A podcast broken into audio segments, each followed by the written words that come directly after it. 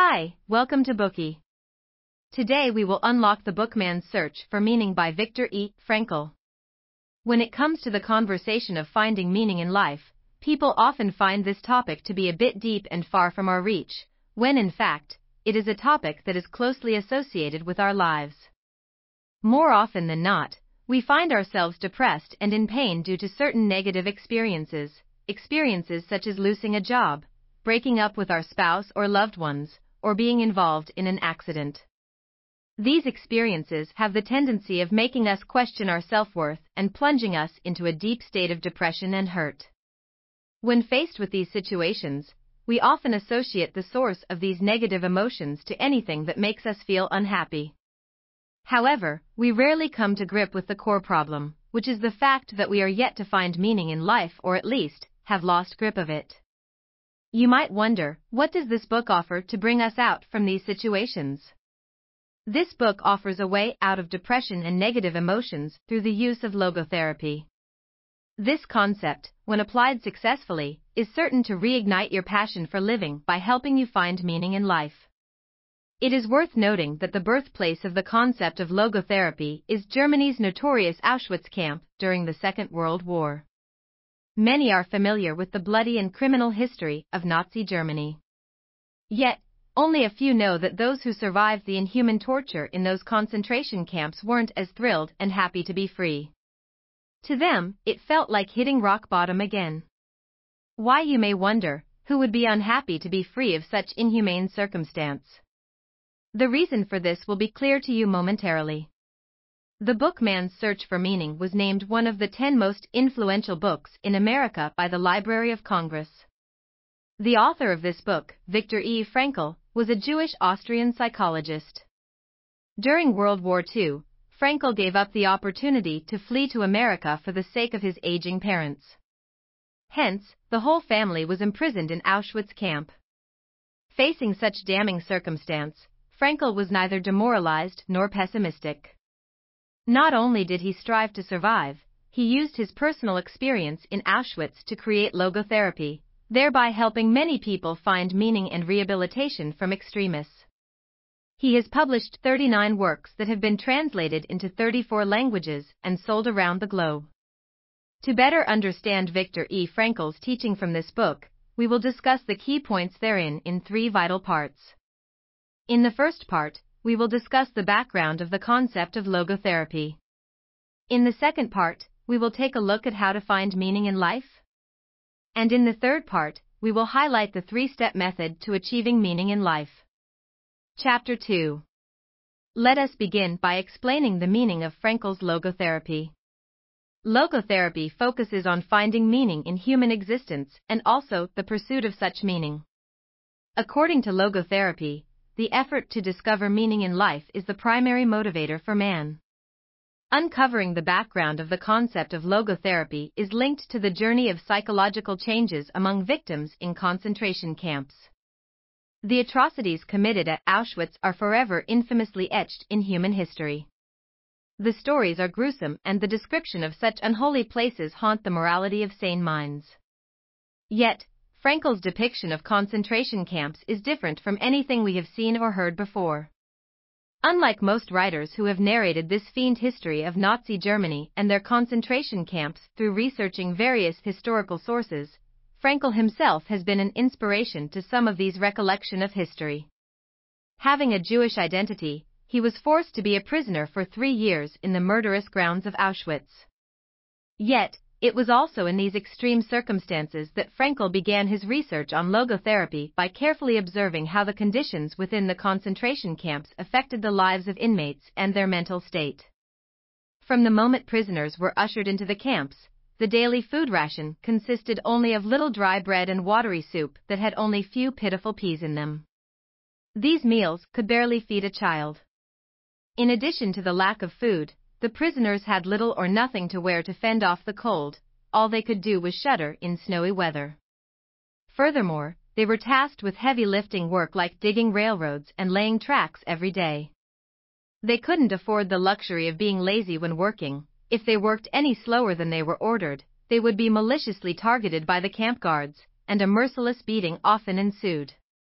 Being beaten, scolded, insulted, and left to starve after a hard day's work would be excruciating to anyone, but to these prisoners, they considered themselves lucky. They knew there were mainly two types of prisoners those who labored and starved, or those who were executed because they were considered no longer useful. To these starving prisoners, at the very least, they were still alive. Once a man had outlived his usefulness in concentration camps, he is most likely to be put up for execution. As narrated by Frankl, on his first day in camp, the new prisoners were divided into two groups under an officer's half-hearted command.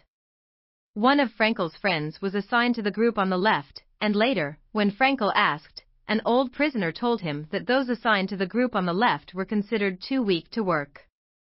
When Frankl asked where those weak prisoners would be taken, the old prisoner pointed to a distant chimney, the chimney of the gas oven. That's where your friend is, floating up to heaven, the old prisoner said. Those new prisoners were both resentful of the injustice and grateful to have survived. That was the earliest reaction of the prisoners upon their entry into Auschwitz. A state of shock. Those who had managed to survive soon realized that their luck would be short lived. They became overwhelmed by other atrocities committed on them in the camp. These tortures were so bad many prisoners opted to commit suicide rather than finding the courage to live in such extreme environment. From his observations, Frankl came to the conclusion that those who chose to bear these tortures and keep themselves alive usually have a strong purpose helping them navigate their ordeal. That purpose was finding meaning in life. He also realized that for those who chose to take their own lives, regardless of what once motivated them to live, the moment they decided to commit suicide, their meaning in life had ceased to exist. Life in concentration camps was so insufferable, captives froze and starved to death. Others who did not meet such fate were shipped to gas chambers and gas ovens to suffer an indescribable death. Considering the fact that death was inevitable regardless, it is not far fetched to assume that captives lived in constant fear and anxiety. On the contrary, that wasn't entirely true. Given that it was a shocking revelation for the prisoners to find out that their lives could be taken at any moment, it was only the first stage of their adaptation in the camp. After the first stage, things pivoted to an unexpected though logical direction, the stage of apathy. Due to their prolonged fear and repression, prisoners became apathetic, they became numb, and entered a state of emotional death. How could Frankl tell? He noticed that prisoners began to turn a blind eye when they, or others, suffered from abuse. It was as though they were in a movie theater watching a movie about abused prisoners who meant little or nothing to them. They even became numb to the fear of being taken to the gas chambers and gas ovens. They thought, if they wanted to end their own lives, gas chambers was not a bad option. Gas ovens would even reduce them to ashes without worrying about body decomposition. Meanwhile, despite being equally apathetic, people who had already given up on life were different from those who were still clinging to their purpose in life.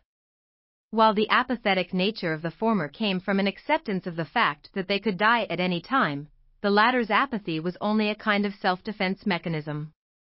Their innermost expectations and desires for life had not disappeared, they were concealed and protected. One thing that could pinpoint the difference between those who wanted to live and those who preferred to end their own lives was the cigarettes in a prisoner's hands. Frankl notes in his book that to see whether a person had the will to survive, it would depend on if he or she smoked or not. This was because cigarettes had a very important role in concentration camps.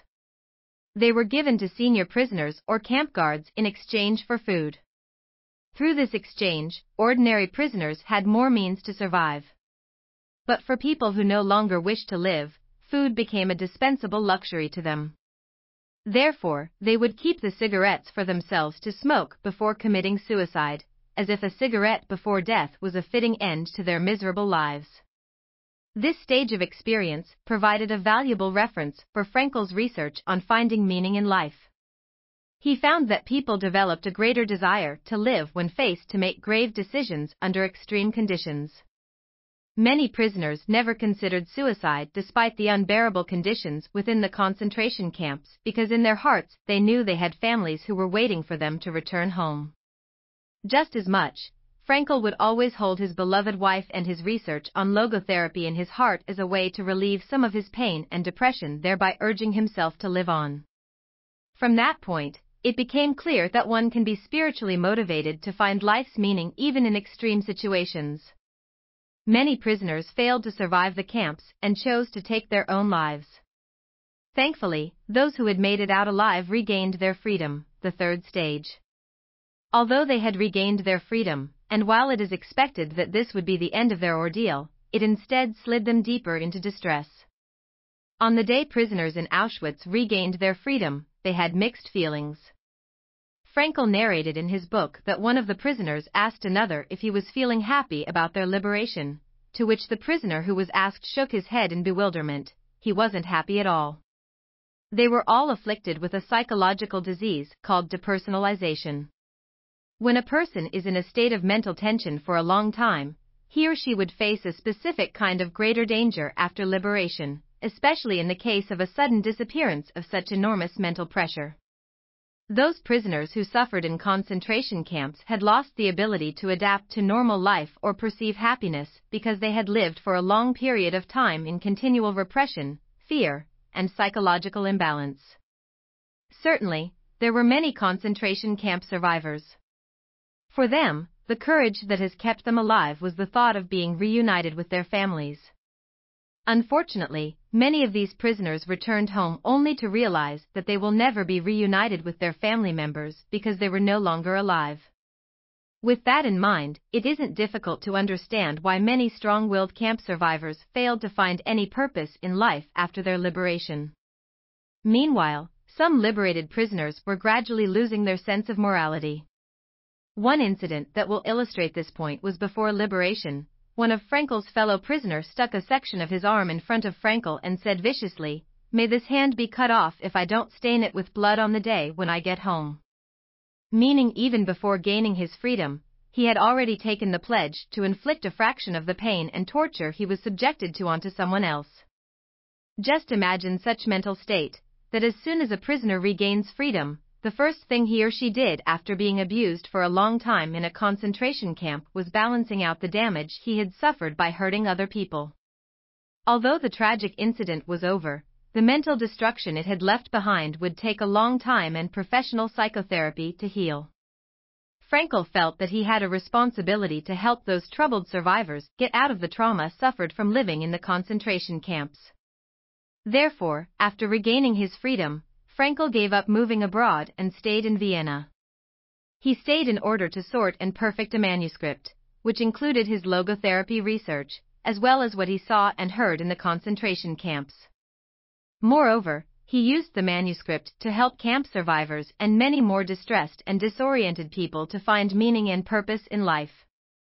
Well, that concludes the first part of this Bookey, understanding the background of the concept of logotherapy. This part was discussed while taking a look at three different stages of the psychological changes of prisoners held in concentration camps. The first stage is the stage of shock where they realize the gravity of their situation. The second stage is the stage of apathy where they developed an apathetic mechanism of self-defense. And the third stage is the stage of freedom, where despite regaining their freedom, their mental state of depersonalization plunged them deeper into distress, leading some liberated prisoners to act immorally. Today we are just sharing limited content. To unlock more key insights of world-class bestseller, please download our app. Just search for B-O-O-K-E-Y at Apple Store or Google Play. Get your free mind snack now. Dir hat dieser Podcast gefallen? Dann klicke jetzt auf Abonnieren und empfehle ihn weiter. Bleib immer auf dem Laufenden und folge uns bei Twitter, Instagram und Facebook. Mehr Podcasts findest du auf meinpodcast.de.